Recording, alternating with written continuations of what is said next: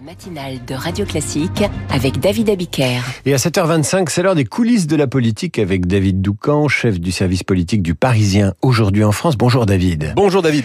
Vous braquez le projecteur ce matin sur un duo. Le Pen, Bardella, un ticket même, puisqu'ils ont déjà annoncé qu'en cas de victoire de Marine Le Pen en 2027, Bardella serait nommé Premier ministre.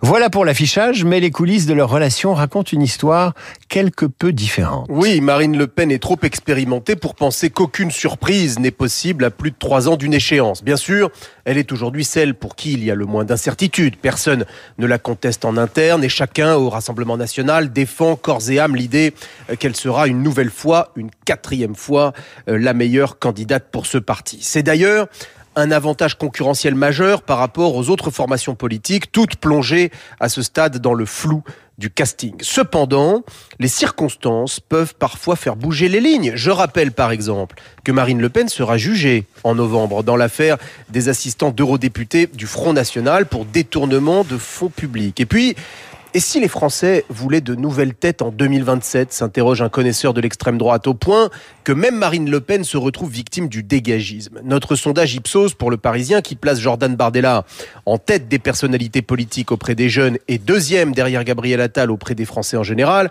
n'a échappé à personne au sein du RN. Certains ont aussi eu à cœur d'observer de près les visites successives du jeune président du parti et de sa patronne dans les allées du salon de l'agriculture. Qui a gagné le concours de selfie? Considération dérisoire, balai l'entourage de la multicandidate, mais en réalité, Marine Le Pen est très attentive à la Bardella mania. Et ça se manifeste comment, cette Eh bien, attention? Par exemple, euh, mardi, en réunion du groupe RN à l'Assemblée, elle a remis les pendules à l'heure sur la question des prix planchers pour l'agriculture, comme l'a relaté Politico. Dimanche, euh, Jordan Bardella avait expliqué que le RN était opposé à cette proposition désormais portée par Emmanuel Macron, alors qu'elle figure dans le programme de Le Pen depuis 2012. Cela fait désordre Mm. et la candidate n'aime pas le désordre, alors elle a recadré, gentiment, mais recadré. Et puis, euh, dimanche prochain, Jordan Bardella tiendra à Marseille son grand meeting de lancement de la campagne des européennes. Mais il ne sera pas seul sur scène. Marine Le Pen aussi s'exprimera avec le risque qu'il apparaisse comme le petit jeune chaperonné par la patronne. Il n'y a euh, à cette heure ni concurrence ni friction, mais qui sait ce qui peut se passer par la...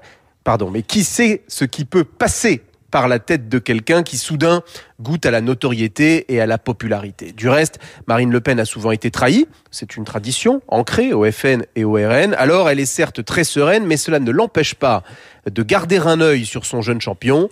On n'est jamais trop prudent. Et c'est vrai, David, qu'il y en a eu des trahisons ou des divorces chez les nationalistes et les patriotes. Souvenons-nous, Bruno Maigret, Bruno Gollnisch, Florian Philippot, Florian. Marion Maréchal, c'est la vie des partis et des ambitions. Même Merci parfois à vous. au sein même de la famille Le Pen. Au sein même de la famille. À demain, David. À demain. Tout de suite.